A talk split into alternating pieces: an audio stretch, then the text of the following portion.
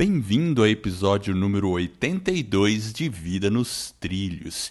E hoje o assunto é homeschooling. O que, que é isso? Trata-se de você assumir a educação do seu filho em casa. Ou seja, ao invés de você enviá-lo para a escola, você mesmo educa ele e ensina na sua casa. E para falar sobre esse assunto, chamamos uma especialista que aplica esse conhecimento com os seus filhos e também iremos analisar como homeschooling pode ajudar no desenvolvimento pessoal dos jovens.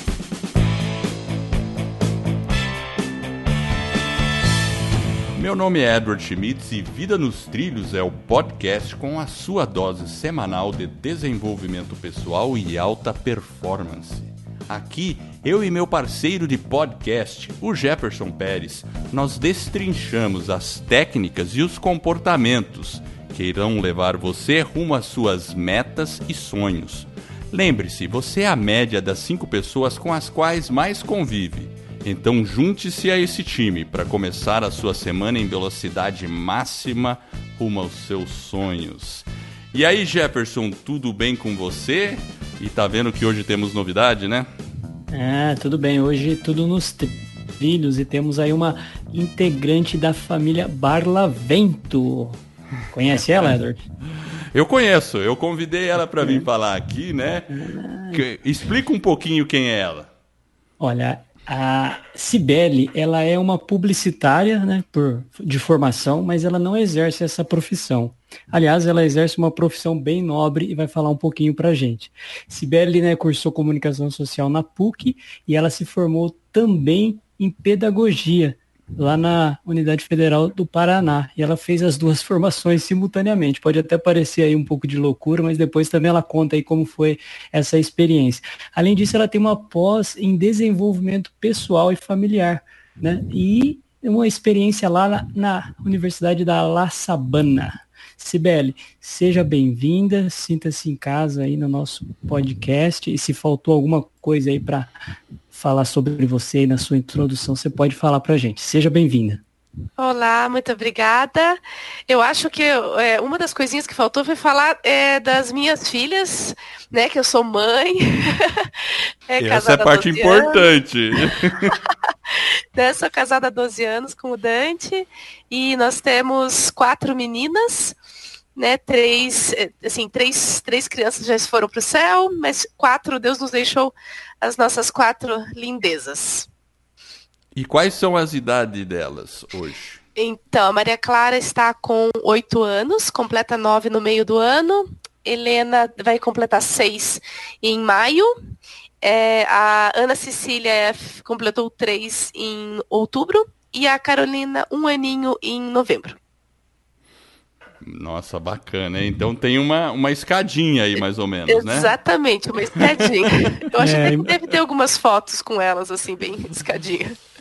É, imagina o Dante, cinco mulheres para tomar conta dele, hein? Deve ah, ser um homem ah, feliz. Ele é, com certeza.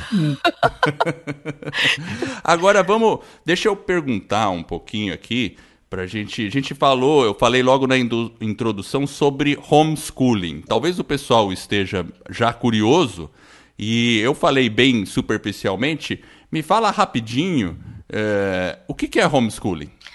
Então, é, no homeschooling, os pais é, tomam para si a responsabilidade da educação integral dos filhos, é, sem contar com o, o sistema escolar. Então, as crianças não estão matriculadas em lugar algum dentro do sistema escolar.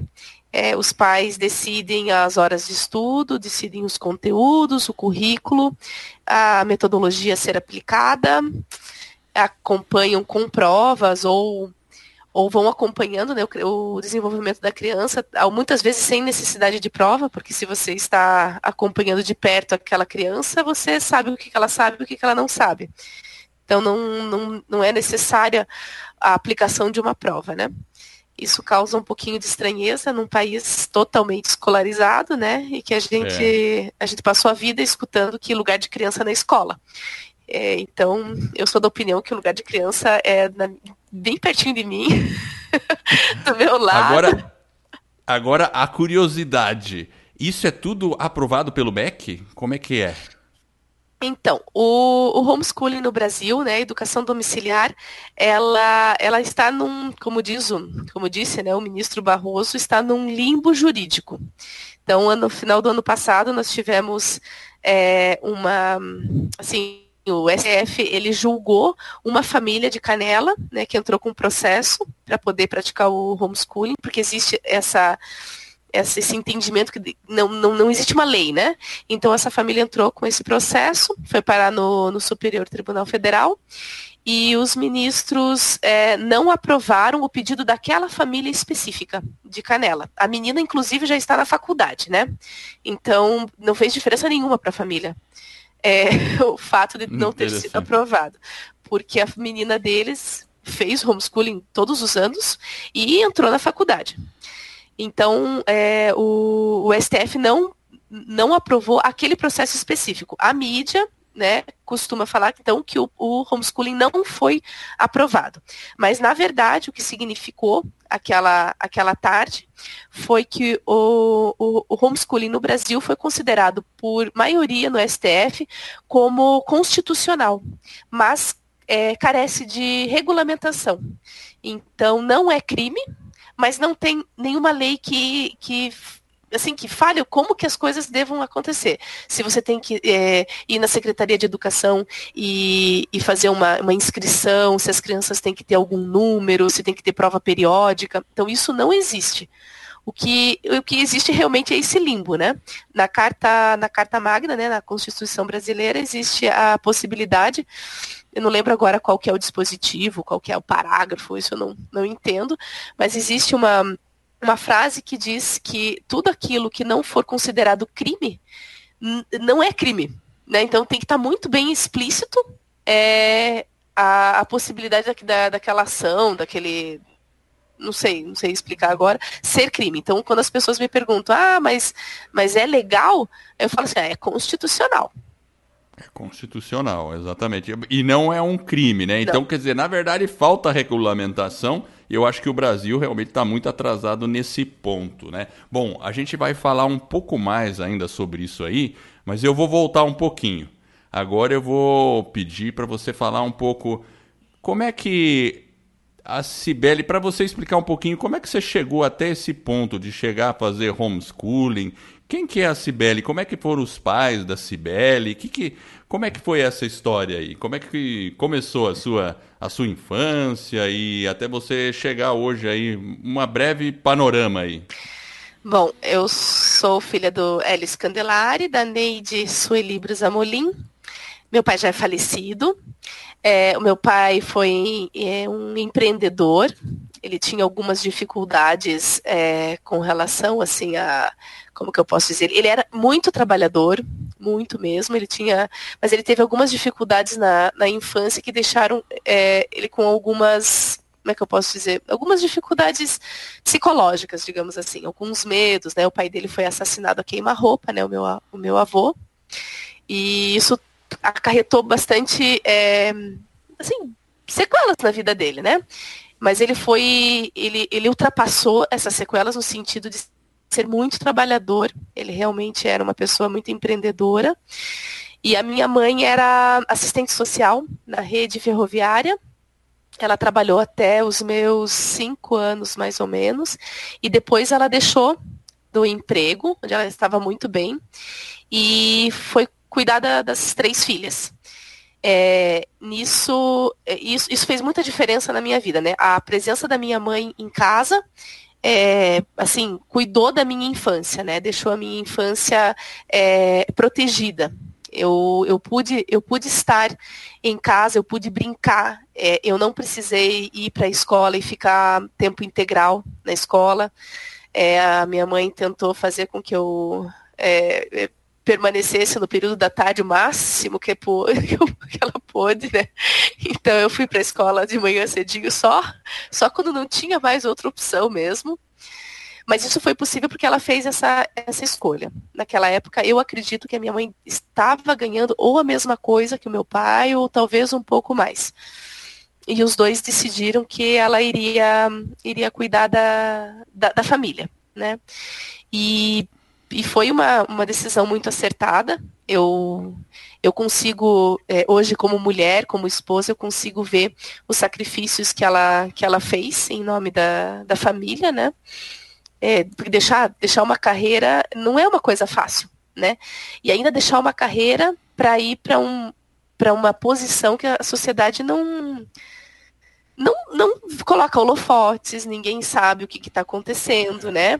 Verdade. Né, a louça sempre vai estar tá na pia, mas se ninguém lava, a, né, as coisas elas vão se acumulando e, e, assim não é só uma louça em cima da pia, é, é toda é toda um, uma forma de viver, de passar virtudes para os filhos, né? Então aquele esforço, aquela aquela tentativa de passar assim, a, a moral para as crianças, o que é certo, o que é errado, eu tive ao vivo e a cores, né, muito próximo. Isso fez bastante diferença.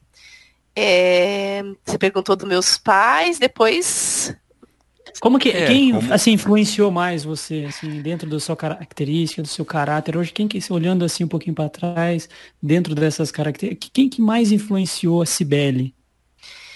Olha, é, eu acho assim, dentro daquilo que eu, que eu falei, eu acho que a minha mãe teve bastante, bastante influência. Não que o meu pai não tenha tido, mas é que meu pai trabalhava realmente muito.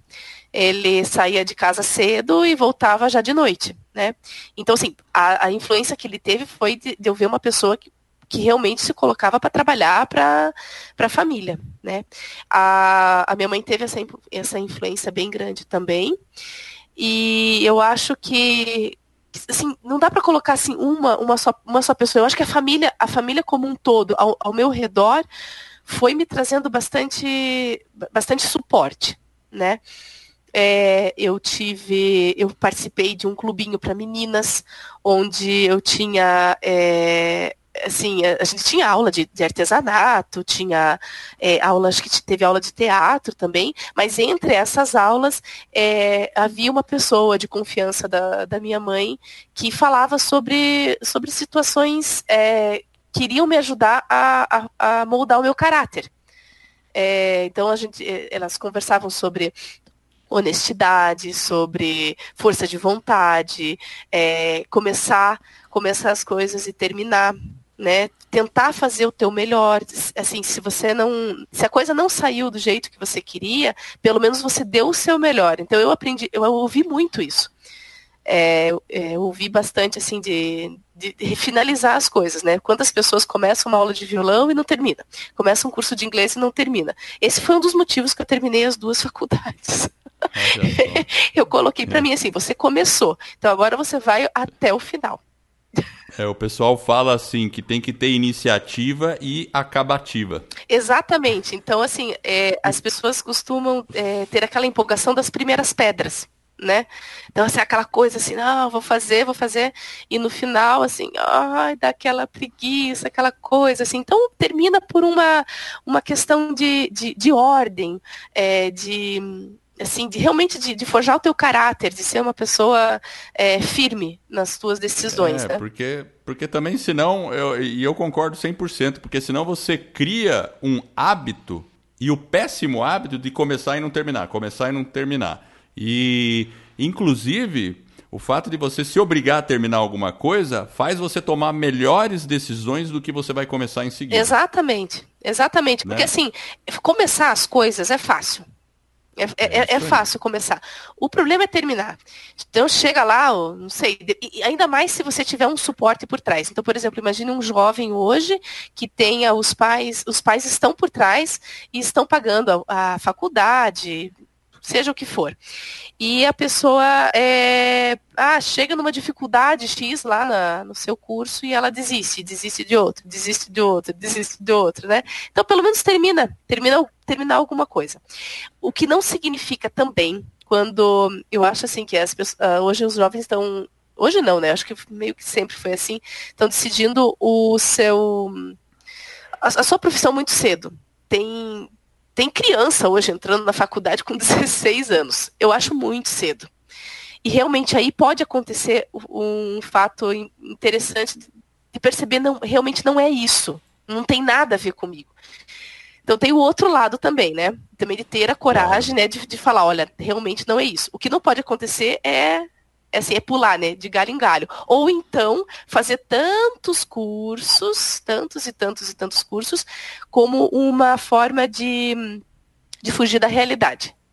É, isso, é, isso eu acho que é importante, porque faz parte da pessoa, quando você começa e não termina, você é, está faltando talvez um pouco daquela questão do autoconhecimento, da pessoa se conhecer, entender um pouco sobre ela mesmo, porque dessa forma vai ser muito mais fácil ela tomar uma decisão e uma decisão mais acertada. Obviamente que, né, como a gente falou, né, de jovem, o jovem é um pouco mais difícil, né, uma idade é, relativamente, né, 16, 17, 18 anos decidir o futuro não é algo tão simples e ele pode eventualmente errar. Mas realmente, quando você se conhece, quando você se percebe, é muito mais fácil você realmente tomar uma decisão. Agora, Sibeli, como surgiu essa vontade aí de fazer esse homeschooling aí? Então, eu fui professora, acho que praticamente, olha, acho que a minha, não era minha turma, eu era assistente, mas os, com 15 anos eu já estava em sala de aula. Então, foram muitos anos em sala de aula, principalmente na educação infantil. Eu fui também fui coordenadora de, de escola é, municipal de ensino básico, né? Educação básica, aqueles primeiros, até a, a, a, antiga quarta série, agora vai até o quinto ano, né? Mas a, na minha época ainda era quarta série. É. Então, eu, eu estive em sala de aula durante muito tempo. E, e, eu tenho uma admiração pelos professores, eu continuo tendo admiração pelos professores, eu acho que isso é importante de, de esclarecer, né, que eu, eu virei uma mãe homeschooler, mas não por ah, revanchismo, por nada, por nada disso.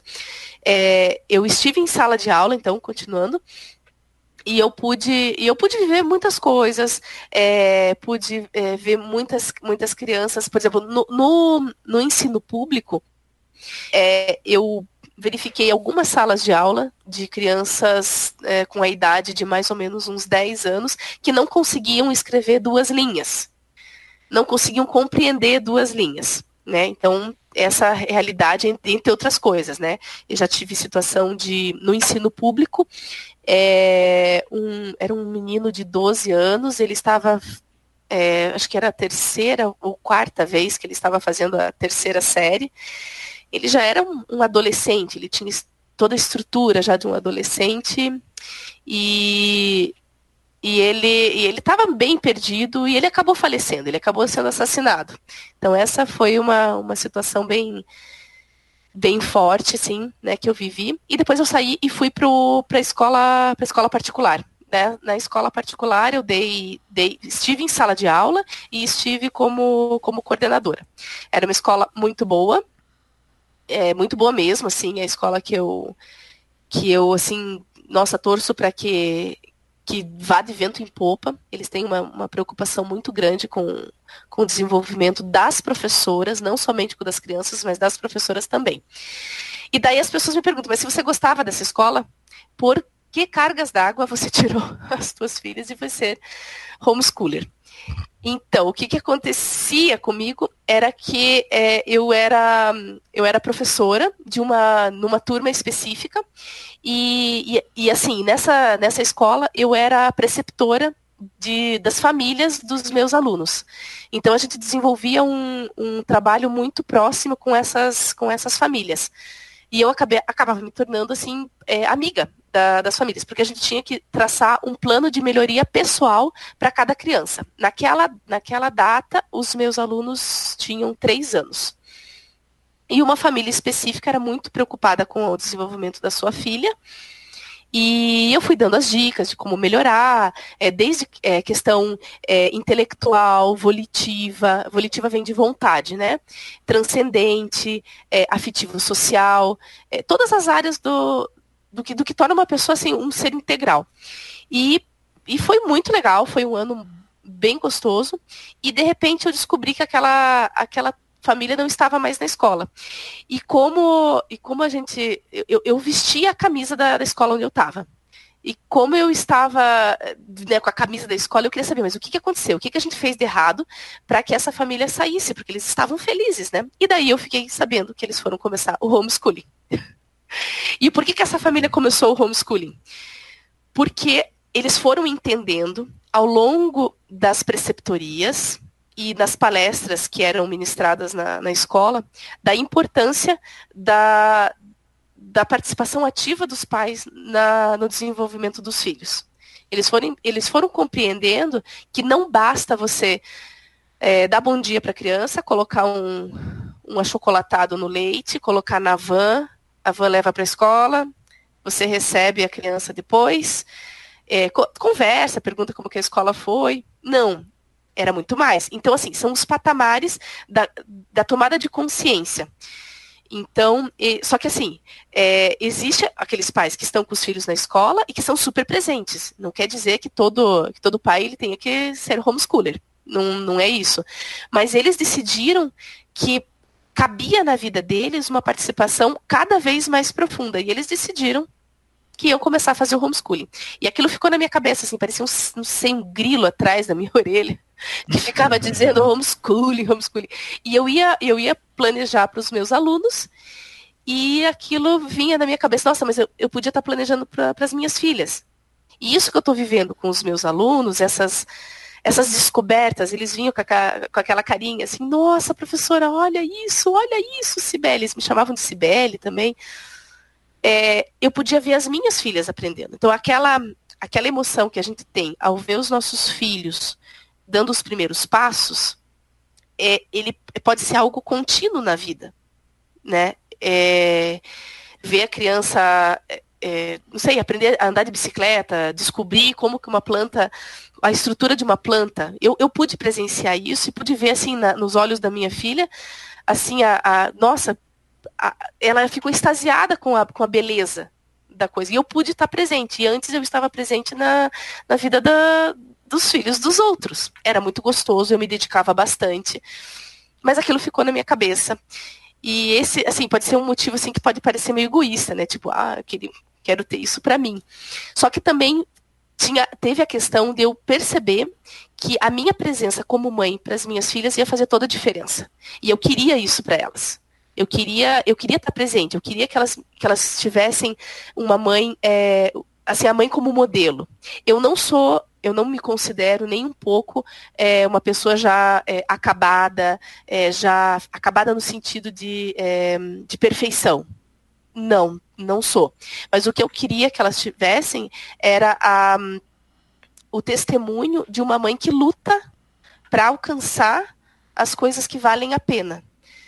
Então, por exemplo, eu não sou uma pessoa que tenha facilidade para ordem, mas eu quero, eu quero que elas que elas é, presenciem a minha luta para conseguir essa ordem. Isso faz toda a diferença na, no desenvolvimento de uma criança. Então, se elas não veem a gente lutando, elas não têm o, o, o, padrão, o motivo para ir atrás. E essas coisas ficavam na minha cabeça. Eu queria estar tá perto. Eu queria estar tá perto delas.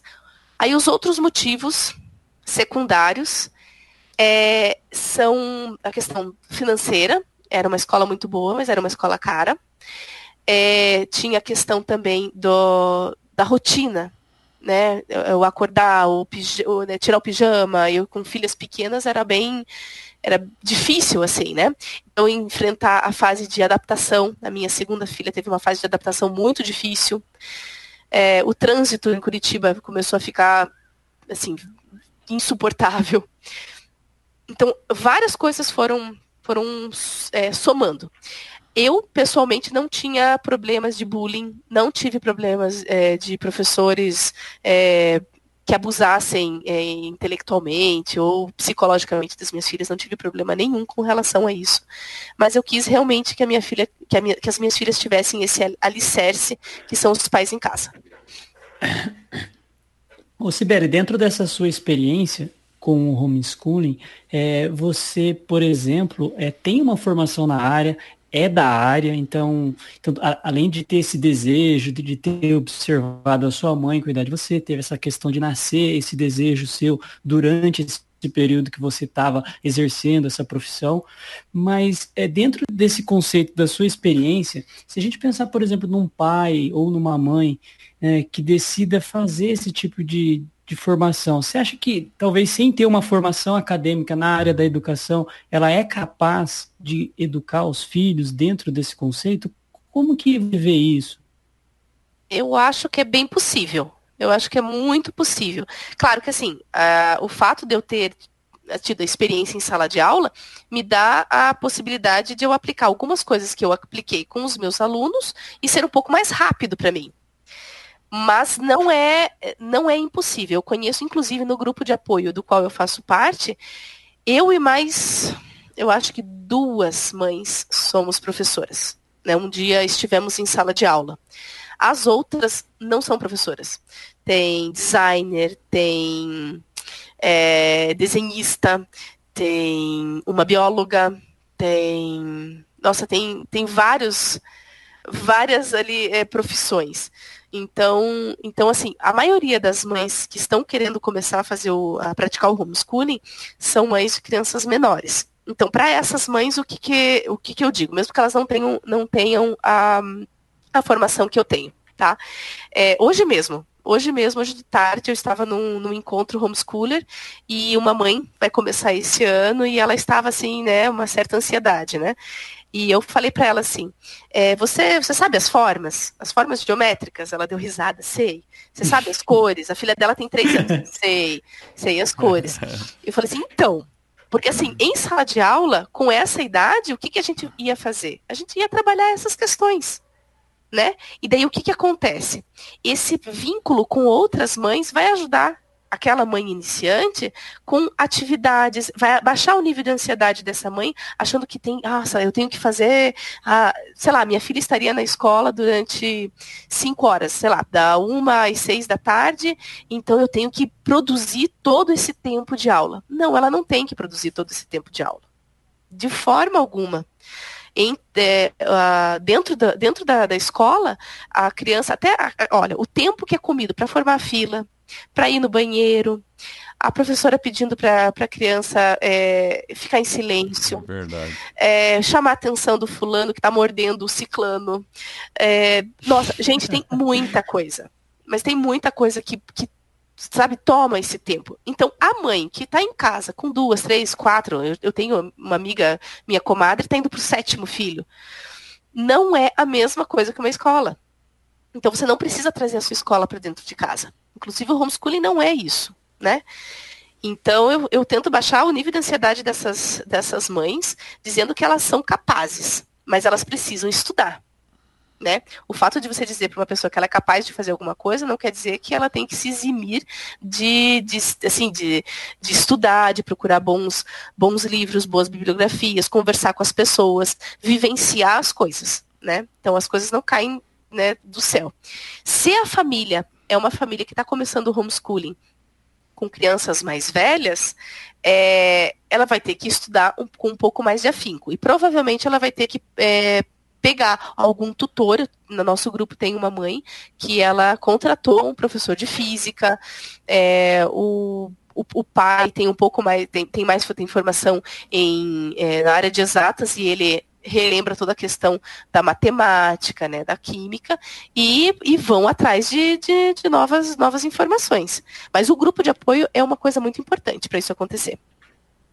Ou seja, os pais é... precisam realmente também estar bem presente, principalmente aí quando atinge uma idade um pouco maior, no sentido de, de realmente estar desenvolvendo ou relembrando algumas habilidades, alguns Sim. conteúdos para poder passar para os filhos, correto? Correto, correto. Olha, se você quer fazer homeschooling, você tem que entender que você vai precisar estudar.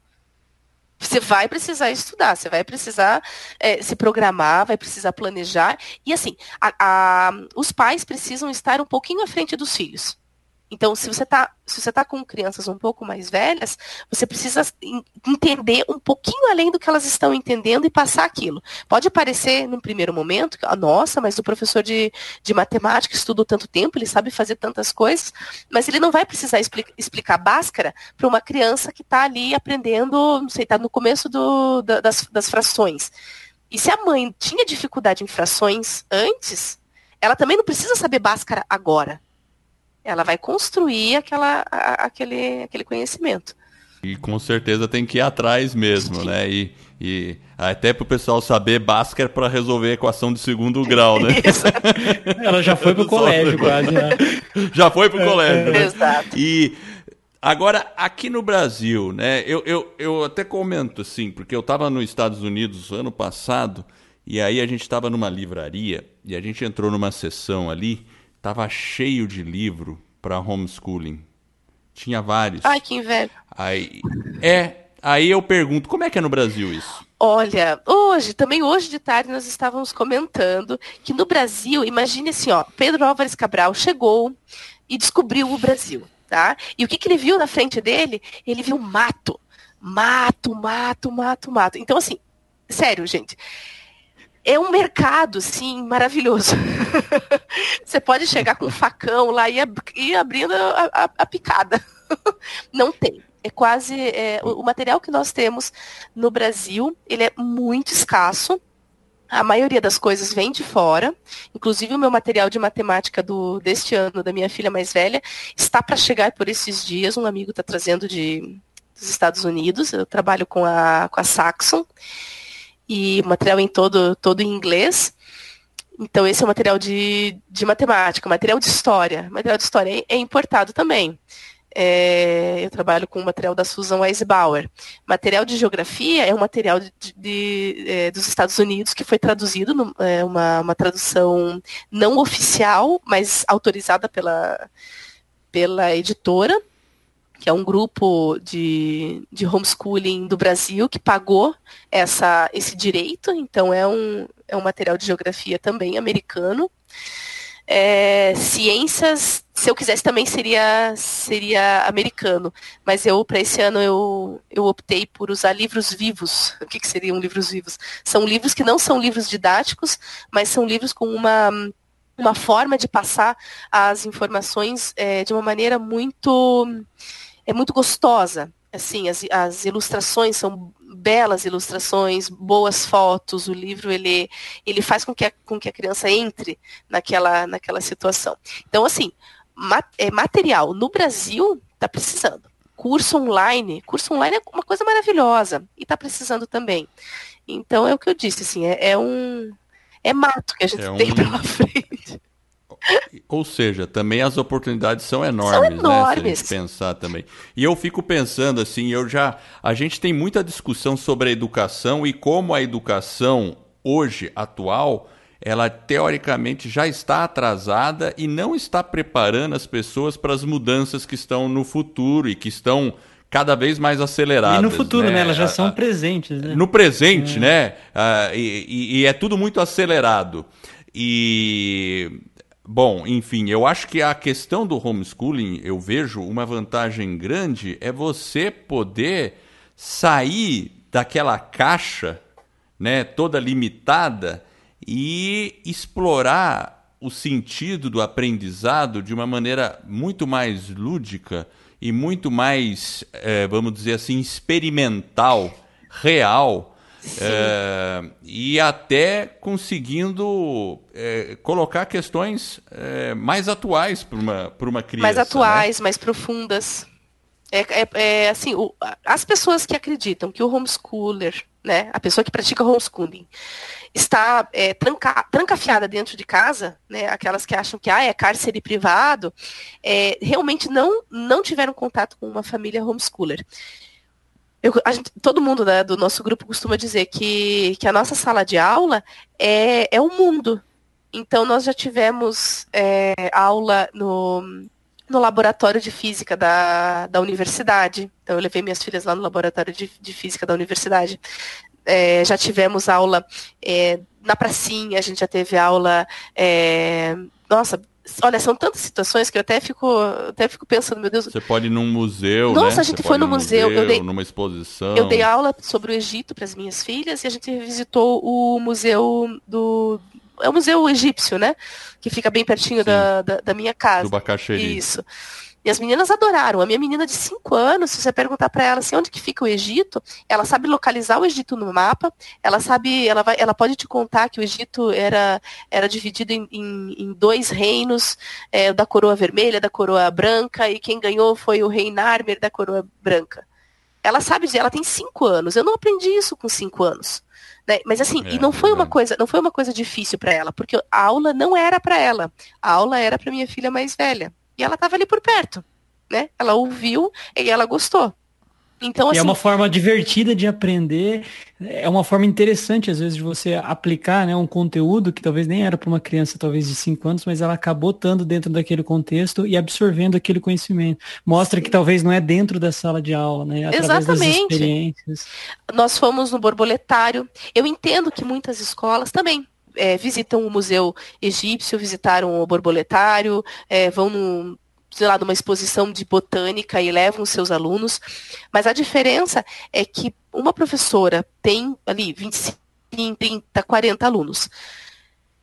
Ela, ela não vai conseguir, isso é virtualmente impossível, de uma professora conseguir é, estar 100% do tempo e 100% dela com os seus alunos o tempo todo, percebendo tudo aquilo que eles, que eles precisam. Então, não é que a professora. Existem professores que não querem é, se doar. Isso existem. Como existem isso em, em todas as, as, profissões. Mas existe a professora, e eu conheço várias, que elas doariam tudo da vida delas para poder fazer com que os alunos fossem para frente. Só que é impossível que uma pessoa consiga com tantas crianças, né? Então não é, uma culpa. Não é Sempre vai ter dela. uma que vai ficar meio aquém ali, ou por ser mais retraída, que vai no passeio e não vai aprender nada, né? Porque não, não se interessou ali e não e, e, e, não houve a comunicação, porque o interesse vem também do despertar a curiosidade. Sim. E para despertar a curiosidade tem que estar tá mais próximo. E essa é. é. uma vantagem que você tem, né? Porque você está super próxima. Exatamente, filhas, né? então... exatamente. E educar na curiosidade é a coisa mais, assim, maravilhosa que você pode ter quando você está dando aula para alguém. A pessoa está curiosa, ela está disposta, ela está colocando todo o interesse dela naquilo. Inclusive tem um livro é, que se chama Educar na Curiosidade, acho que é Caterina, agora não vou lembrar no, o nome do, do da, da, autora, me, me, fugiu. Mas acho que é uma francesa. Ela fala sobre isso, assim. O, o nome do, do, livro é Educar na, na, na Curiosidade. Mas então, assim, é, o mundo é a nossa sala de aula. Não estamos em cárcere privado. E é muito, muito gostoso. E a disposição, hein. Sibeli? Você aí é mãe, quatro filhos, um marido. Como que é aí essa rotina? Essa... Ah, eu brincava que até pouco tempo atrás, agora minha cachorra morreu e a gata acabou indo embora, mas eu tinha, eu tinha assim, ó. Eram quatro, era dois Rottweilers, um gato, quatro filhas e o um marido. Então, bastante coisa para administrar. Mas nós estamos diminuindo o número de bichanos aqui em casa. Mas então, a disposição. É, olha, não dá para dizer que é mamão com açúcar, como dizia o meu, o meu pai, né? É, você precisa ter, ter esforço, você precisa se esforçar, né? Você precisa saber que a tua vida, a vida, a, a, o teu maior empreendimento está ali na tua frente.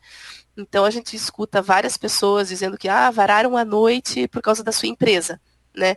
É, e dão tudo pela empresa e você não também nunca questionaria uma médica que está trabalhando num, não sei quantos plantões, né? Tantas horas.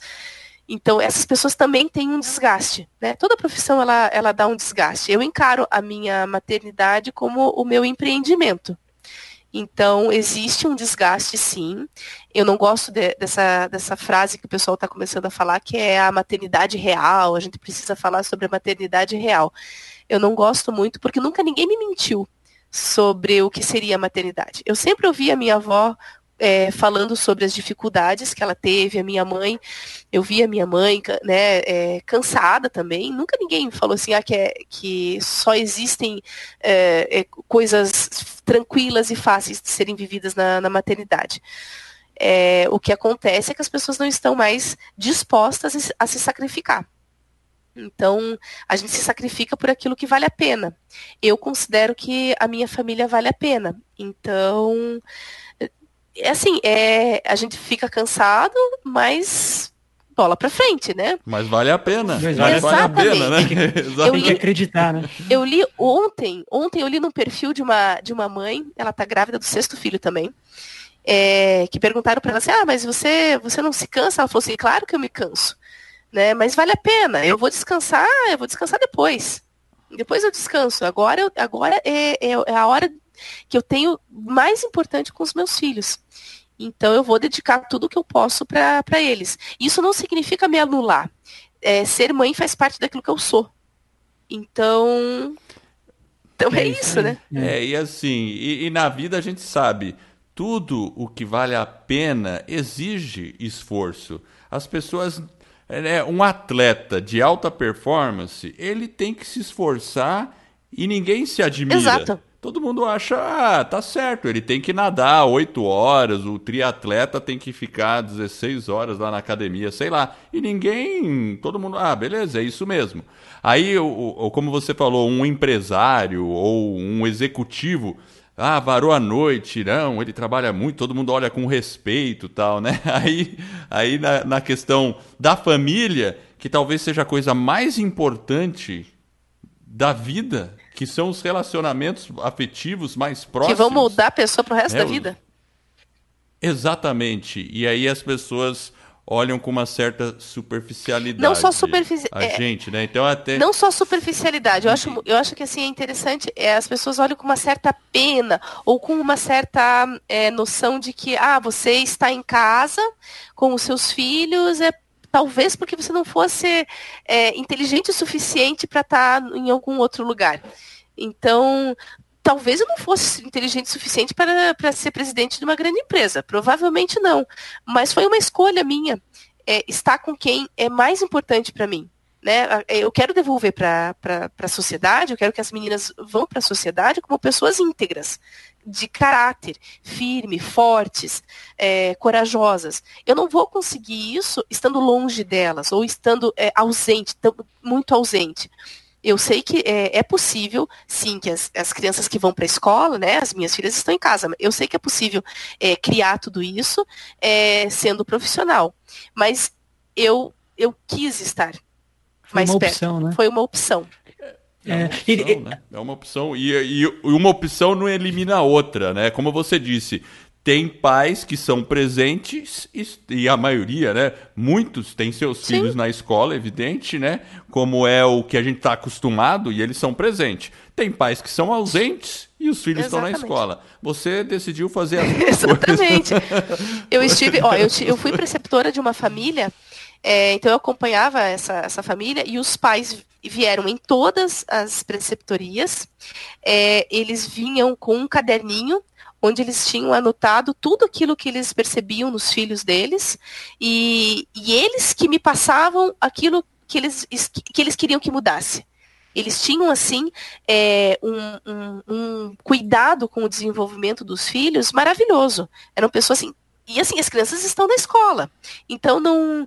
Eu, assim, eu falo isso porque as pessoas elas têm um certo medo, é, achando que é, ah, o homeschooling é contra a escola. Não é necessariamente isso. A gente é contra a escola que está detonando com a, com a infância das crianças, com o conhecimento das crianças. Né? Essa escola ruim que está aí. Não com, com a ideia da, da, da escola, né? Aquilo que ela poderia ser. Isso não. E não, não somos contra. É, é um fato de tomar a rédea nas próprias mãos e fazer o, o, o máximo e a melhor educação e você ter o controle sobre isso. Eu acho que isso é um direito, na minha opinião, fundamental. Sim, pessoas, exatamente. Né? Agora, como é que agora como é que fica, por exemplo, você citou logo no começo de um exemplo de uma menina de uma família que o, o STF é, não deu ganho de causa, alguma coisa assim, né? Mas ela está na faculdade. Mas se ela não esteve na escola, como é que ela entrou na faculdade? Ela simplesmente fez o teste? Porque é, quando você vai na faculdade, você tem que levar seu boletim escolar, tudo. Como é Olha, é na época em que ela em que ela testou, assim, fez, fez o como é que é a aprovação para entrar no, no vestibular? No, no, vestibular, isso, desculpa. No vestibular? Na época, é, você fazia um, um, um, teste, que é esse teste do, do Enem. Que é, que é, então, você fazia o, o, Enem e podia entrar. Agora não pode mais, é, só com o Enem você não consegue mais entrar. Você tem que fazer o Enseja. Que é, seria o, hum. a educação para jovens e, e adultos. Seria mais ou menos isso. Então, você, você é, você falar. faz esse, esse curso que leva alguns meses, aí você tem o teu, o teu histórico escolar, você é, faz o Enem e pode entrar na, na faculdade. Porque assim, ó, uma situação que a maioria das pessoas não, não leva em consideração. as pessoas falam muito da ah, que as pessoas têm que né, é, respeitar o direito de, né, do, da diversidade e tudo mais. Então, falo muito disso, de respeitar a diversidade. Então, logo, a gente tem que respeitar, por exemplo, as comunidades ciganas. Então, os ciganos conseguem é, ter um histórico escolar normal, como todo mundo tem? Não, eles não conseguem. Né? A comunidade circense também não, não, não consegue. Eles estão indo de cidade em cidade. Então as crianças elas entram na escola, saem de escola, entram na escola, saem de escola. E, e assim vai indo. Nesse período, se os pais forem pais conscientes, eles, se eles não conseguem estar na, na escola é, logo, os pais devem é, prover a educação naqueles períodos que a criança está tá fora. Né? Então, o, o, Ministério da Educação ele não, ele não pode barrar a entrada de, de uma criança que esteve fora da, da escola por um tempo. Então, essa é a primeira questão. Então, se a criança ficou fora da, da escola por um tempo e está voltando, ela pode entrar na escola, faz um teste de nivelamento conforme, conforme a, a escola em questão e ela pode entrar. Se a, se a criança esteve fora, é, vai fazer esse enseja, né? O jovem vai fazer esse enseja. Inclusive, o enseja não, não pede histórico escolar. É, você simplesmente se, se matricula, faz a prova e boa. Pode Daí, vai, daí você tem que ver se vai aprovar no vestibular, né? Aí é outra parte, aí é Sim, outra etapa, né? entendi. né? É. Exatamente. É, bem é, bem interessante. Eu, se eu não me engano, aquela família. Sabe Sim. a família Schruman, que o pessoal viajava? É, é, a, acho que fizeram homeschooling também um pouco, também iam nos países, né? Opa, foi eles fizeram assim, só homeschooling. Você sabe? Sim, é, é. é, um dos exemplos mais icônicos na, do homeschooling no Brasil, é a família Schurman.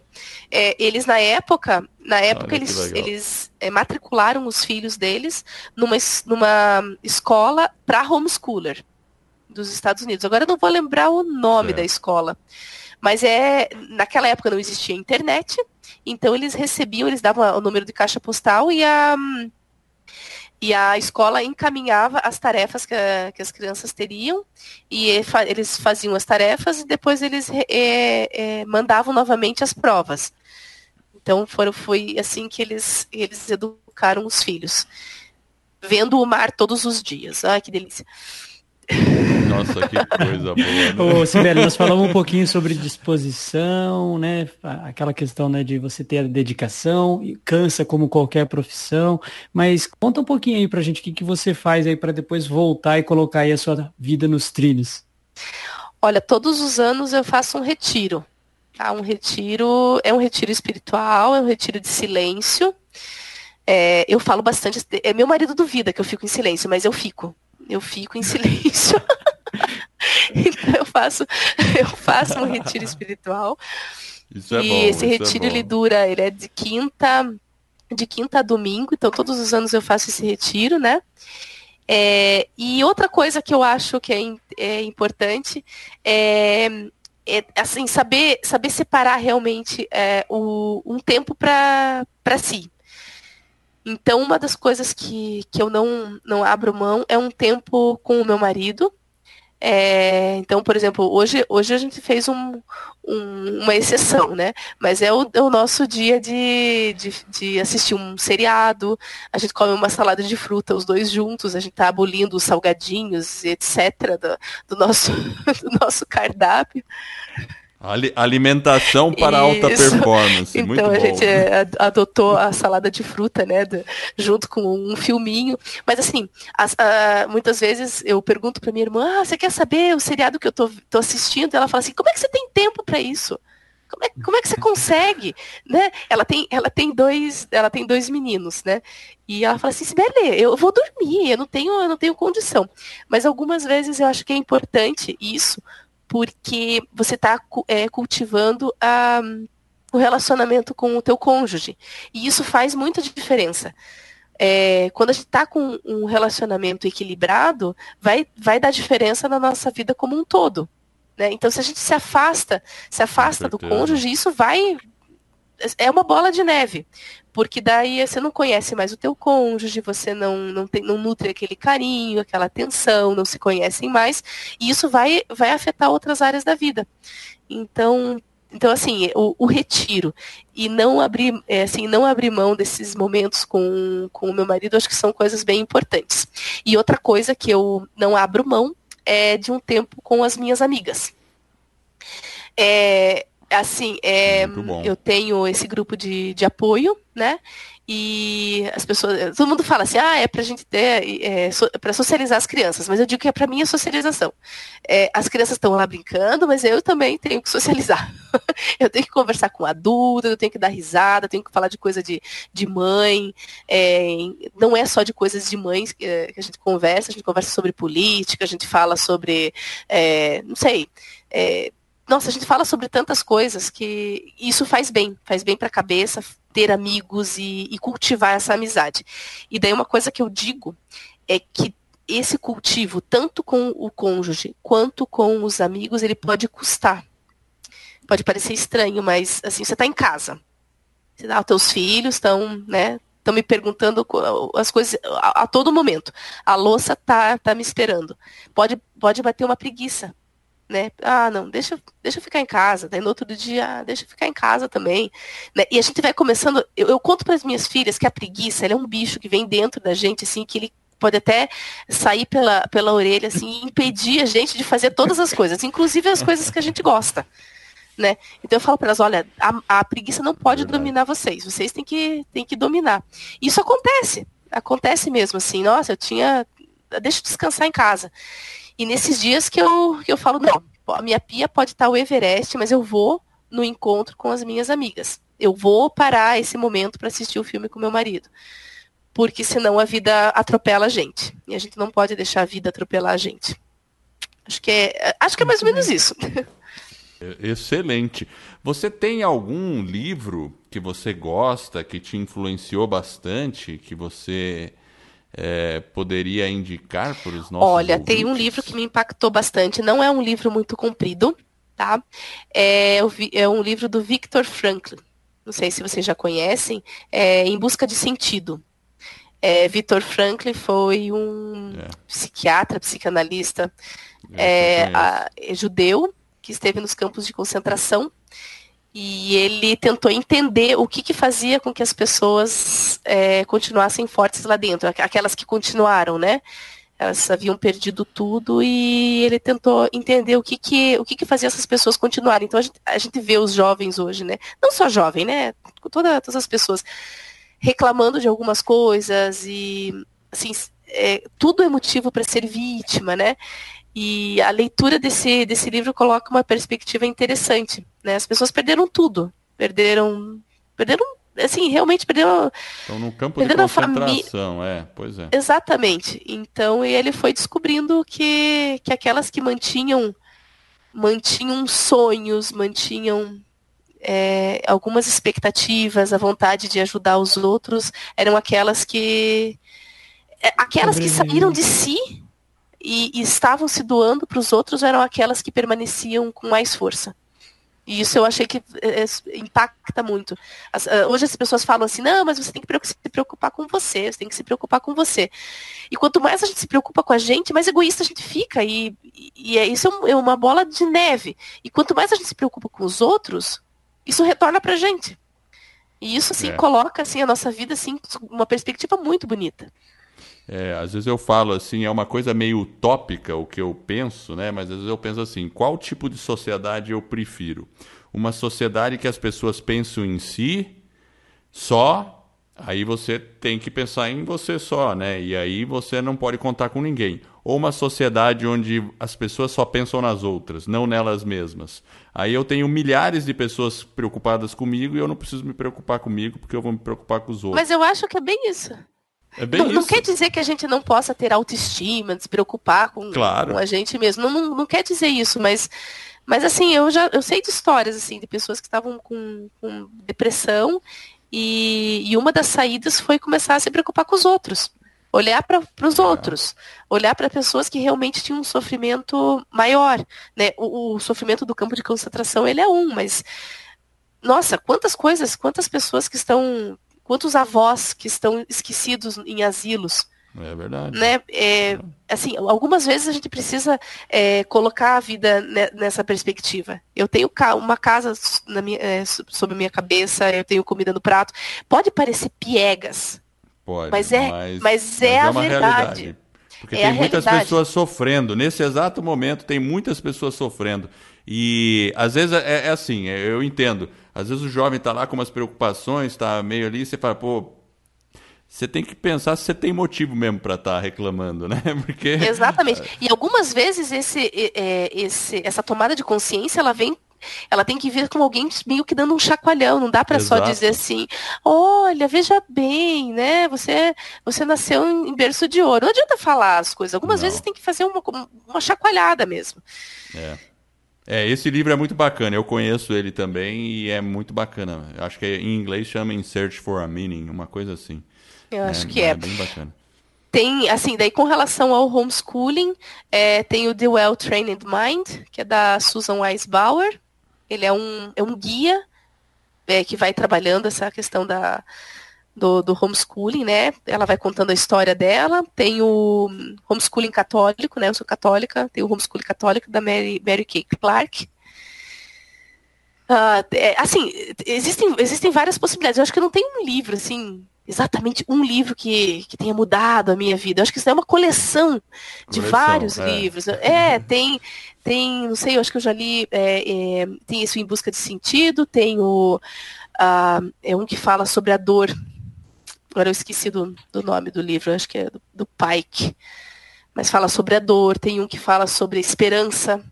É, são, e são livros curtinhos, não são livros muito, muito longos, né?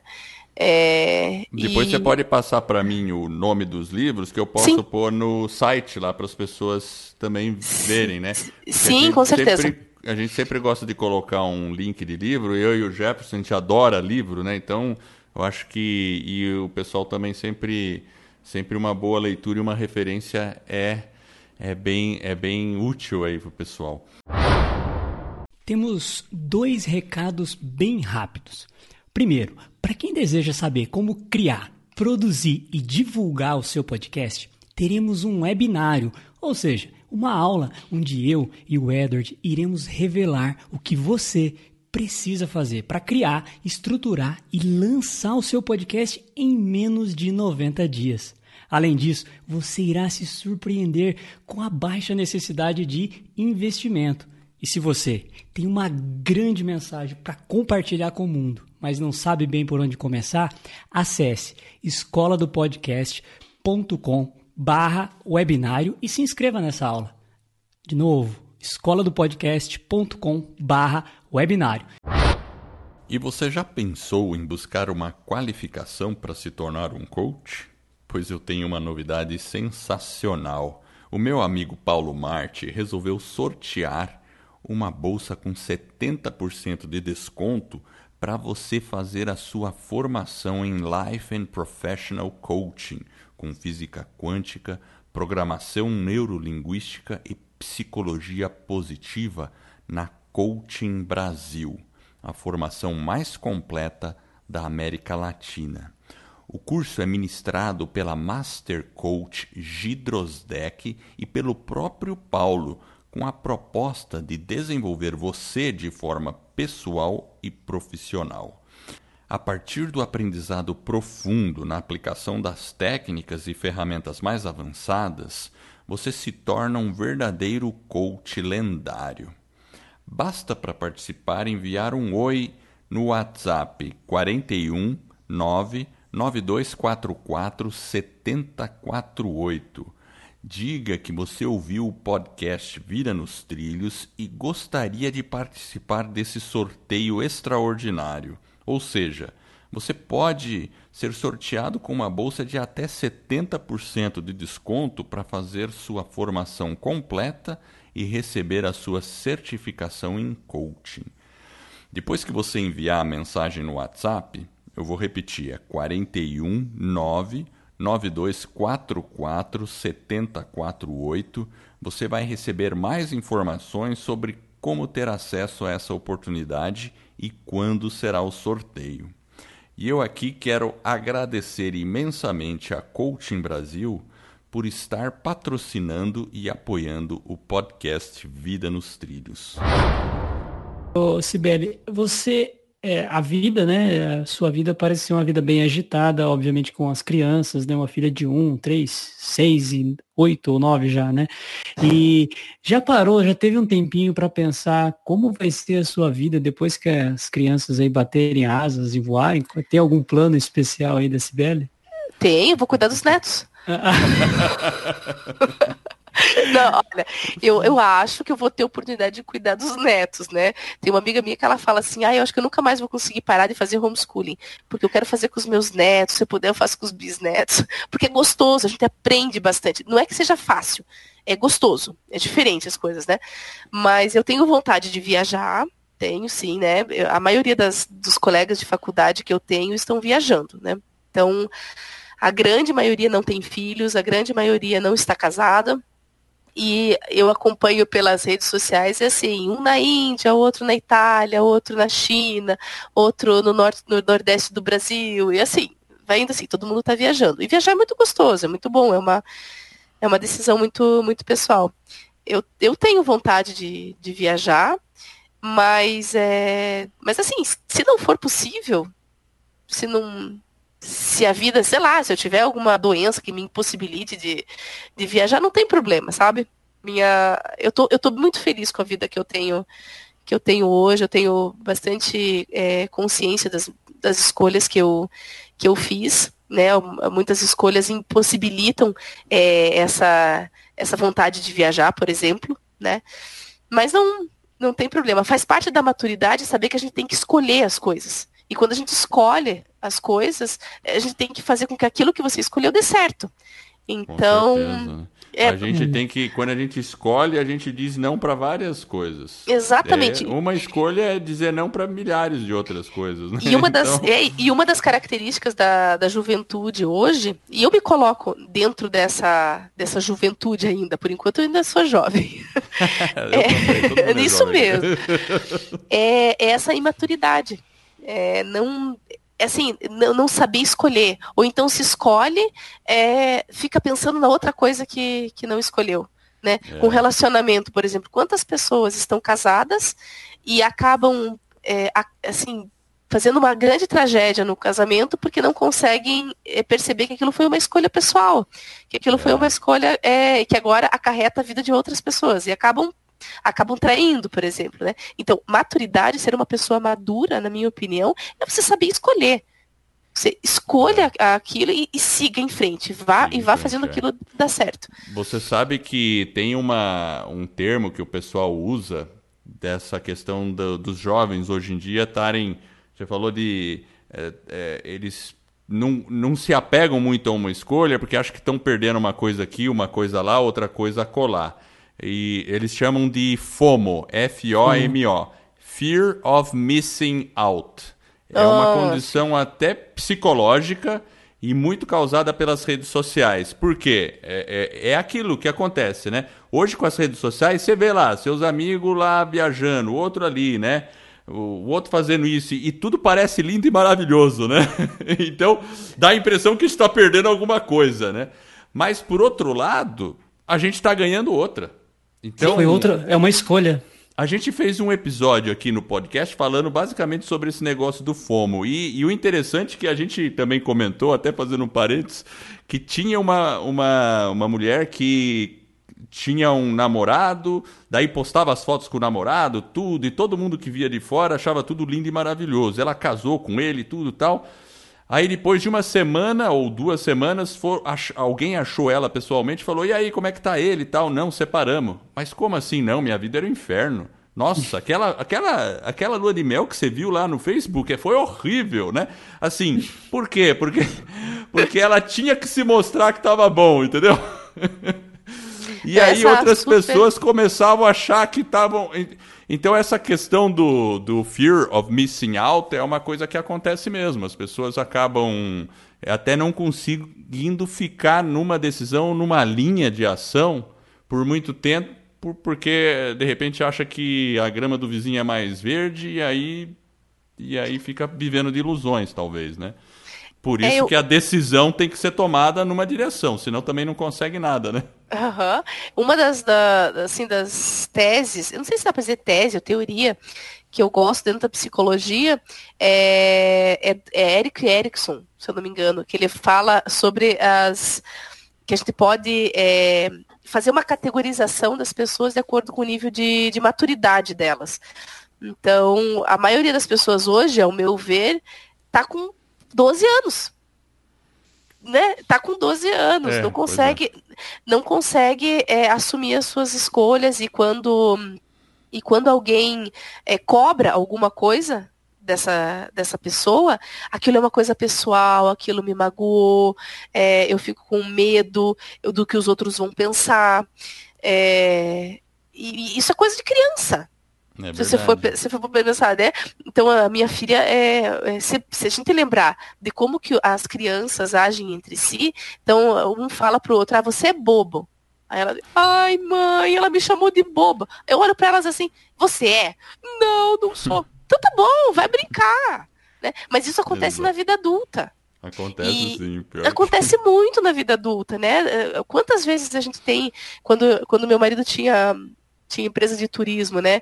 Da, da, da assim, da, da, funcionária pedir demissão porque não, não conseguiu suportar uma chamada de atenção. E não era uma chamada de atenção nem um pouco fora do padrão. Ela tinha que fazer o trabalho dela. Só. É, é tem o pessoal tá, é, é o pessoal até usa esse termo, né, o mimimi demais, né? Então o pessoal acha que fica meio que Exato. Aí a gente fica tudo meio A gente tem que Agora... parar a gente tem que aprender a, a suportar as coisas, se doar para os outros, é, enfrentar os problemas, né? Eu não estou é. dizendo aqui que eu consigo enfrentar tudo, né? Eu, eu tenho muita coisa para amadurecer ainda, mas a gente tem que ter essa consciência. É, todos nós temos que amadurecer, mas temos que, acho que a questão da consciência e autoconhecimento é muito importante. Sim. Você tem um site, não é? A gente até comentou no começo aí do, da família. Família Bar... Barlavento. Barlavento. conta um pouquinho sobre esse projeto do site. Parece que tem bastante informação ali sobre homeschooling, não é não? Tem. É um blog, é um blog pessoal sobre homeschooling. Tô eu e mais uma, mais uma mãe homeschooler. Só que ela teve, teve bebê faz pouco tempo atrás e ela, ela assim, está se dedicando para para o bebezinho, né, que nasceu. Então eu tô, eu tô tocando assim o, o blog, né? Eu tô escrevendo sobre a minha prática e sobre as situações que envolvem o, o homeschooling. Então, desde assim, é, de um pensamento sobre a maternidade, porque o, o homeschooling ele tem muito a ver com a, a vida da mãe, né? E então eu também escrevo sobre, sobre maternidade. E e assim, quando dá alguma coisa dá certo, faço alguma experiência com as minhas filhas e deu certo, eu coloco no blog. Então, por exemplo, nós tivemos uma experiência, é, eu estava ensinando para elas sobre os nômades. Então a gente foi até o clube e elas tiveram uma tarde de nômade. Então elas tiveram que viver é, como nômades. Então elas montavam o acampamento delas, brincavam dentro do acampamento e elas tinham que, quando acabava alguma coisa que a gente tinha combinado, elas tinham que procurar ao redor, se aquilo não estava junto, né, não estava ao redor, elas tinham que procurar outro lugar para para montar acampamento. Então era uma, uma, uma, situação muito, muito prática, eu fiz um texto e coloquei lá. Então deve é... ter em torno de uns 100 textos, mais ou menos, agora. Muito bacana, eu vejo que tem fotos ali, então se alguém estiver procurando informação é, é www.familiabarlavento.com é isso, né? Isso. É, Barlavento é a embarcação que vai contra o vento. Então, ali, ali, tem até, eu coloquei um porquê Barlavento, né? Porque a gente está indo contra, contra assim, essa, essa coisa da vida, da vida atual de, de, assim, de não se preocupar tanto com a família e mais consigo. Então, é, é um caminhar contra o vento mesmo. É, com certeza, não é? E a questão até do homeschooling, da, até a questão de, de procurar valorizar a questão dos valores humanos, a, a ética dentro da, do ensino, que muitas vezes a gente é, nem toda escola tem essa preocupação também, né? E você consegue fazer isso de maneira é, bem específica, né? Então, realmente, né, na sociedade hoje eu acho que está indo contra o vento um pouco. Precisaria mais, mais iniciativas assim, viu? É, uhum. não, é realmente, é, é, é, contra o vento mesmo, assim, é, assim, sendo bem claro, assim, com a minha família eu vou defender os é, valores judaico-cristãos, né, eu vou defender tudo aquilo que eu acredito que, que é, é o bom, o belo, o verdadeiro, independente do que os outros possam pensar sobre isso. Mesmo porque no Brasil nós temos liberdade de expressão e de Exato. religião, né? Então, né, imagina, né? Às vezes a gente fica vendo, eu, eu não gosto de, de é, eu acho que às vezes as pessoas tendem a polarizar muito as coisas, né? E tudo bem, a pessoa não precisa concordar. Ninguém é obrigado a fazer, por exemplo, homeschooling. Mas não, é uma opção. Alguma. Exatamente, é uma opção, né? E eu acho que tem que ter uma opção. Eu é, acho bem, assim, é, eu acho que é uma tendência até moderna, para ser sincero. Talvez ela, ela já foi normal no passado, porque acho que no passado as famílias eram. Até o príncipe aqui no Brasil tinha um tutor, né? Ele era educado, não tinha uma escola, né? Ele foi educado num sistema com um tutor, em casa, tudo, né? Então, uma coisa que era normal lá atrás mudou hoje. Então, hoje a gente tem essa esse paradigma do ensino tem que ser assim, mas muita coisa vai mudar. A internet já está mudando as coisas.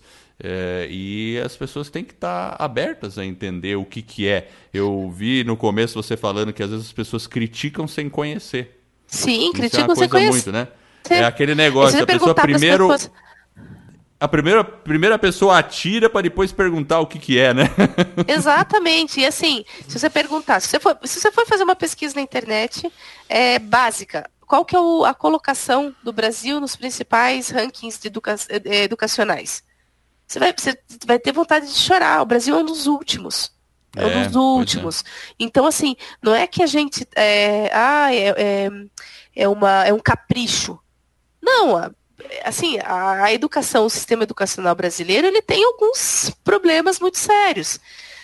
E, e, isso, assim, é, é uma preocupação do, do, dos pais, né? Existem, ó, existem pais que teriam a condição de ter os filhos numa escola é, que daria é, um ensino muito profundo para os filhos. Beleza. Se não tem vontade de fazer homeschooling, tá. Mas existem os pais que querem uma educação melhor para os filhos, têm essa consciência, mas não poderiam ter acesso a uma educação de qualidade. Teriam só acesso à, à escola municipal, onde falta papel higiênico, onde a professora é, diz que vai dar a descarga na, no aluno. Eu já ouvi isso. Eu vou é, dar a descarga é. em você. Né? Eu, é. já, eu já ouvi. Então, assim, a realidade da maioria do, dos brasileiros hoje é a escola municipal da esquina. É verdade. Que infelizmente está muito ruim. É. Então, se aquela família ela é, entra dentro do, do, sei lá, das finanças dela, que a mãe ou o pai permaneçam em casa e deem conta dos filhos, nem que para isso eles façam sacrifícios, tem que ser de, de, de escolha da, da família. Né? Se muitas, muitas pessoas falam assim, ah, mas que, que que, que história é, estapafúrdia é essa de que, ah, homeschooling, é, será que essas pessoas não sabem que o brasileiro não tem condição de fazer isso? Não, mas se o brasileiro, aquele brasileiro que não tem condição de fazer, ele não faz. Mas aquele que quer fazer, ele tem que ter a, a possibilidade de fazer.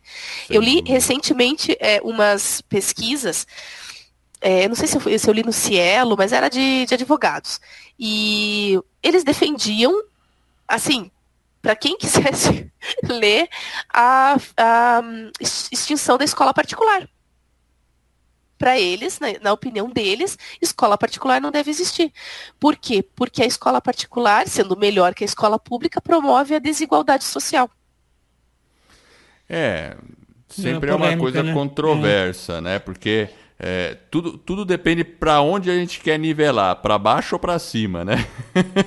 né? Se, né? Não, se, e... Mas, por outro lado, às vezes eu, eu, eu já pensei sobre esse assunto. Se não houvessem escolas particulares, talvez nós, mais instruídos, dentro da sociedade a gente iria exigir melhores escolas públicas. Mas, por outro lado, também a coisa ia ser polarizada. Talvez a escola aqui perto de Curitiba, num bairro melhor, onde toda a classe média e alta fosse proibida de ter uma escola por, é, particular, estaria lá cobrando, né?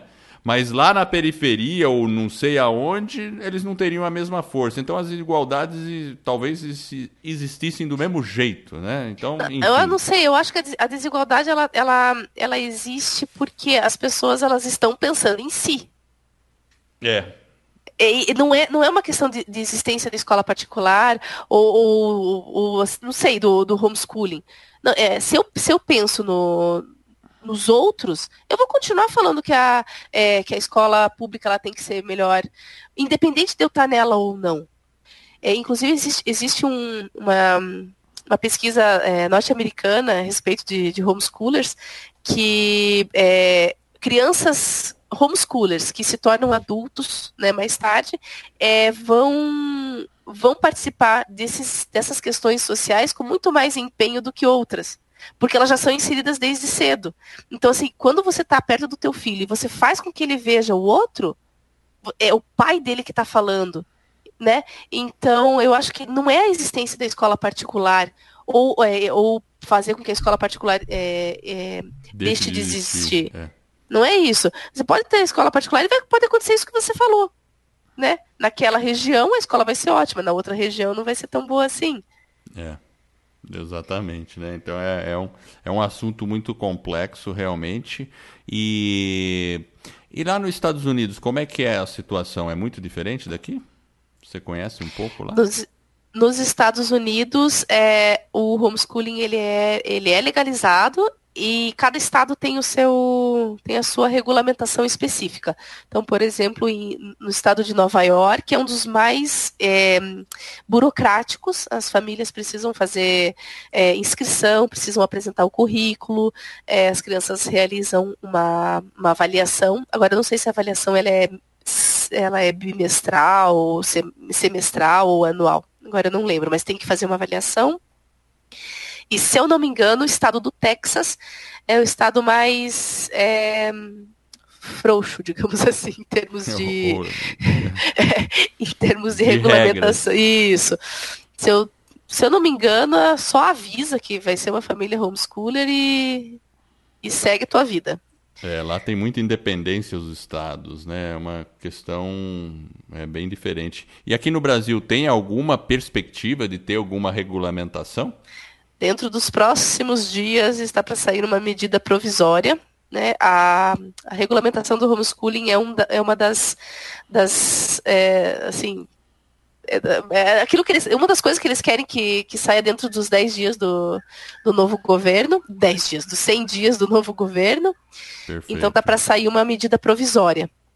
É, essa medida provisória é para salvaguardar as famílias que, que estão sendo é, assim, existem famílias que estão sofrendo bastante represálias de muitos, muitos assim, promotores, é, elas são são denunciadas como se estivessem é, em abandono intelectual, deixando seus filhos no abandono intelectual. Então é importante deixar claro que crime é o abandono intelectual e não a prática do homeschooling. Mas essas famílias são denunciadas e sofrem bastante represália. Então, a medida provisória vem para salvaguardar essas famílias e, e, mais tarde a gente espera que, a, que passe para uma regulamentação mesmo, né? É, algumas pessoas acham que ah, é uma medida provisória está tá querendo passar por cima do, de muitas situações, né? É, mas não, é porque tem família que realmente está precisando, tá precisando disso. É, realmente, porque é, essas questões jurídicas aí podem complicar bastante aí, né? A, até a questão dessas famílias, né? É, não, é assim, algumas pessoas acham assim, ah, mas então é, é contra a lei. Não, não é contra a lei. É isso, é isso que a gente fica abismado, porque não é crime. Então, se existe uma denúncia, então, por exemplo, se eu fosse denunciada hoje, eu iria receber o conselho tutelar e o que, que o conselho tutelar tem que averiguar? As crianças estão sendo bem tratadas? Elas estão bem? Elas estão é, sendo abandonadas intelectualmente? o aí o Ministério Público tem que ter o saber sobre isso, né? E averiguar a situação. E o juiz, ele, se for para um processo, o juiz ele vai, ele vai verificar se essa, se essa família está é, tá tendo boa conduta com os filhos ou não. O que acontece é que existe é, muitos promotores e muitos juízes que estão fazendo ativismo contra contra o é, homeschooling. Esse é o problema. Porque e, aí, na, não... e na ausência de uma regulamentação, acaba Isso. prejudicando os pais que são pessoas sérias, que estão comprometidas com a educação dos seus filhos, né? Exatamente. Eu, olha, eu já fui coordenadora na, naquela escola que eu tinha falado, e eu, eu vivenciei é, situações assim, da, de, havia uma menina que ela vinha para a escola, era, uma, era, uma, era periferia, e ela vinha para a escola é, assim com a roupa de urina. Ninguém conseguia sentar do lado dela. É, e o que, que acontecia era que a gente chama, a gente começava a observar. Vamos ver como que essa menina veio, porque ela vinha para comer, né? E ela vinha com a mesma roupa, ela vinha com a mesma roupa, com a mesma roupa, então era assim, ela realmente não, não tomava banho. Então existia um abandono até físico daquela menina. Ela estava em sala de aula, porque basicamente ela tinha que, que comer. Então eu chamei a mãe dela para conversar. E essa mãe veio muito bem arrumada. Extremamente, assim, muito bem arrumada. A mãe estava penteadinha, limpinha, batom, simples, as coisas simples, mas ela estava bem arrumada. E, e era caso de conselho tutelar. Ninguém moveu um dedo para a menina com relação à menina. Entende? Então. É os paradigmas da situação, né? Uma que precisa não tem o auxílio e e, e quem não. Eventualmente, né? Quem é, não tem. Exatamente. Quem não tem nada a ver acaba sendo cerceado da sua liberdade. Então, eu conheço uma família, eu conheço uma família que era, não, não vou citar a cidade, mas é, sofreram muito, muito, muito, muito. E as crianças, uma lindeza, uma criança mais linda que a outra, bem cuidada, menina com cinco anos lendo, lendo poesia, é, declamando. Então, o que, que tem de errado ali? Então, dá para ver bem que é, que é questão de, de pensamento ideológico, é. Que, é, que é questão política. Então, nós estamos num país livre. Você quer ser de qualquer partido que você quiser ser, seja, não tem problema. Mas existe uma liberdade aí. Né? Então, a gente tem que, a gente tem que aprender a, a, a entender essas diferenças. A gente fala tanto de diferença, mas a gente tem que aprender realmente a, a respeitar. E o homeschooling é uma opção que muitas pessoas não vão fazer né? Eu, esses dias eu, eu li um, um comentário num, numa postagem minha que o, a pessoa falou: sob o meu teto, nunca permitirei a prática do homeschooling. E eu, beleza. Tudo bem, tá eu bom. Sou, é e não é para, eu acho que não é para todo mundo mesmo. Exatamente. não, é, não é? Mesmo porque para fazer do jeito sério e certo, tem que ter muita dedicação e eu acho que não é todo mundo que tem essa capacidade. Não, não, e, não, e assim, tem. Você realmente não é para todo mundo. Meu marido ele costuma dizer assim, que algumas escolas elas têm medo que o homeschooling seja um. Assim, ah, que venham tirar os seus filhos, né? Ah, não sei, que vão perder aluno. E ele fala, meu Deus do céu, não. Nunca. Vai, a não. maioria dos pais, olha, como professora, assim, a maioria dos pais nem assina agenda? Eu, eu, lembro na escola, na escola pública que eu estava, a gente marcava reunião. Ah, os professores ficavam esperando os pais virem. Então, assim, é, você acha que aquele pai, eh, né? Ah, vai se, vai se preocupar em fazer é, plano de aula para o filho? É, não, então não é. Então não é. E, é, são situações, são, são situações diferentes. A única coisa é que quem pode, quem quer, tem que ter a possibilidade de, de poder escolher. É, eu acho que esse é o princípio da liberdade aí. E claro, né, o quanto antes sair alguma regulamentação, acho que é melhor também, né? Porque aí fica tudo mais claro, né? É. Preserva os direitos de quem Agora, desde que seja uma coisa decente, né? então, aí entra outro, outro aspecto, né? É, existe um país, eu não lembro agora se é Suécia, acho que é Suécia. Lá é tudo regulamentado. O homeschooling, ele é legal. E é impossível de praticar. É, aí é não tão, tão, tão cerceado, você tem que fazer tantas coisas que não tem como.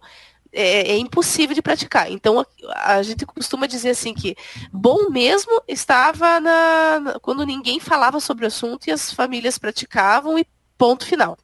e com ótimos resultados.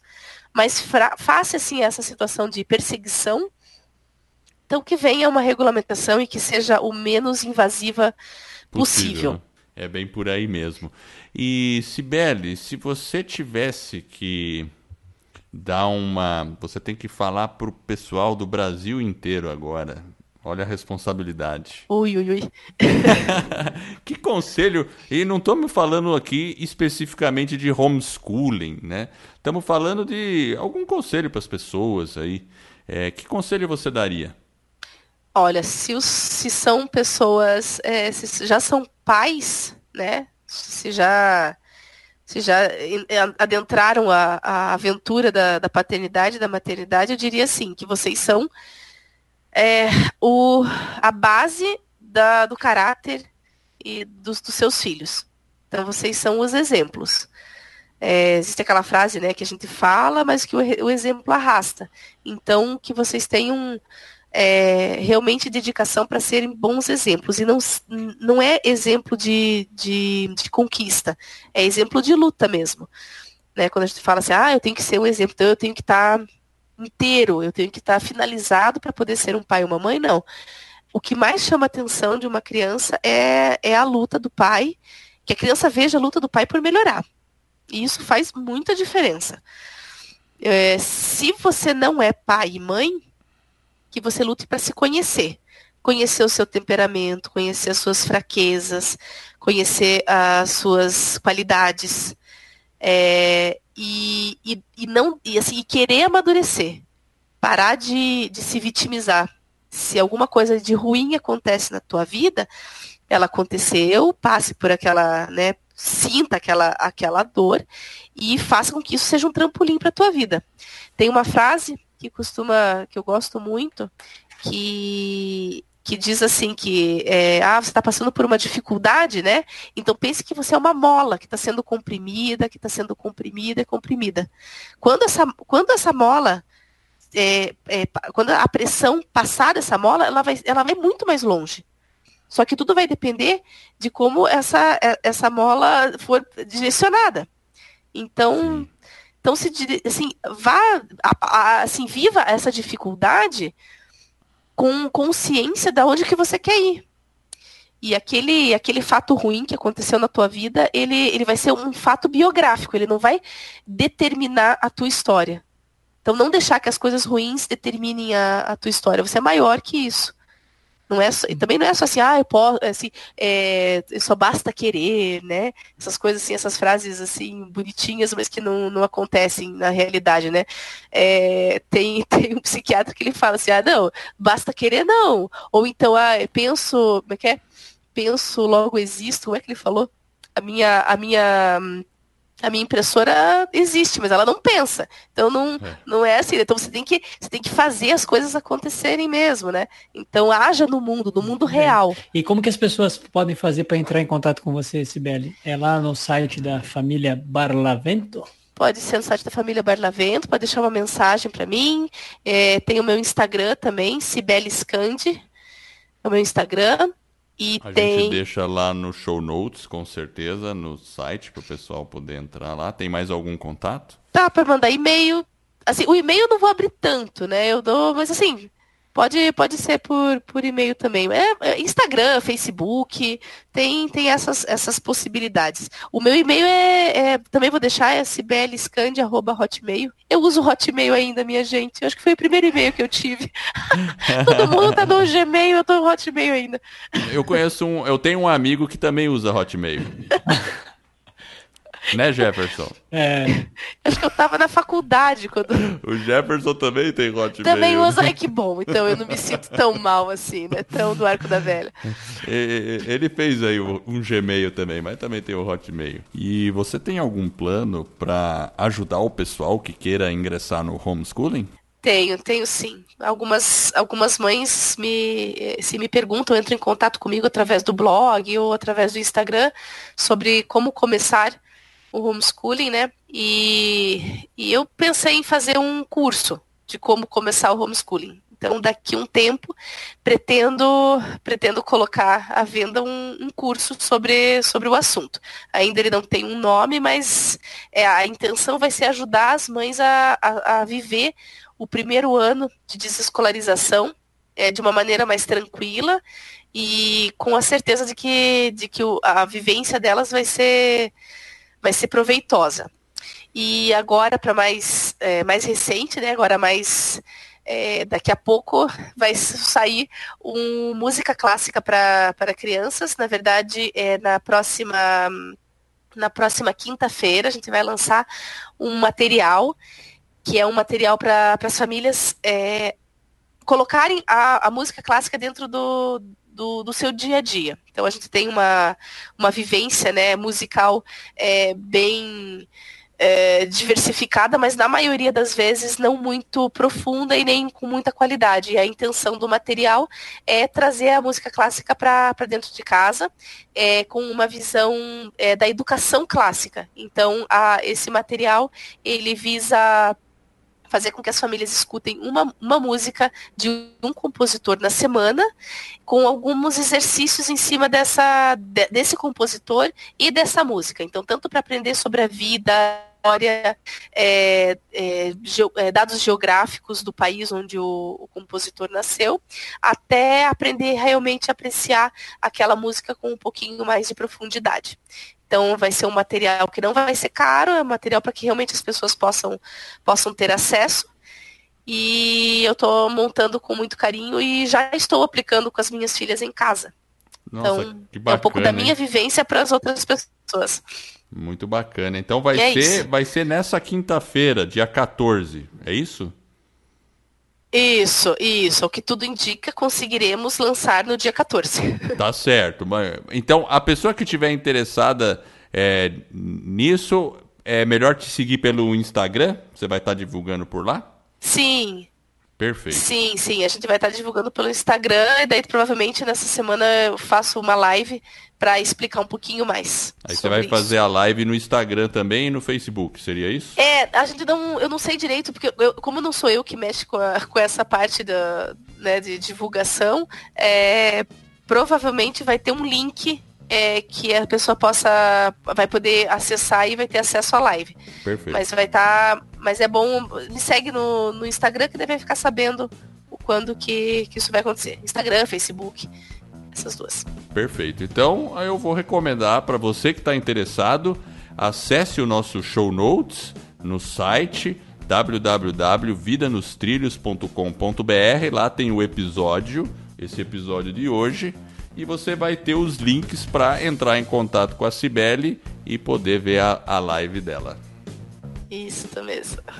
Olha, eu gostei bastante da nossa conversa. Que bom. É, eu agradeço aí a, a presença no podcast Vida nos Trilhos. Eu acho que também o pessoal conheceu, esclareceu o que é homeschooling. Quem tiver vontade de saber um pouco mais, tem os contatos aí da Cibele, pode mandar uma mensagem para ela com certeza vai ser muito bem é, recebida a mensagem. E eu quero agradecer você que está nos ouvindo. Eu espero de coração que esse episódio e todos os outros que a gente venha a produzir ajude você a colocar a sua vida nos trilhos, rumo às suas mais justas aspirações. Se você gostou do podcast, da nossa mensagem, assine o nosso podcast e faça uma avaliação. Se for de cinco estrelas, eu, o Jefferson e a Cibele ficaremos honrados. E esse suporte vai permitir que o podcast ganhe reconhecimento e atinja mais pessoas. E com isso, eu e você estaremos ajudando mais e mais pessoas a ficar no comando de suas vidas. E esse é um movimento que se inicia. Vida nos trilhos, você no comando da sua vida.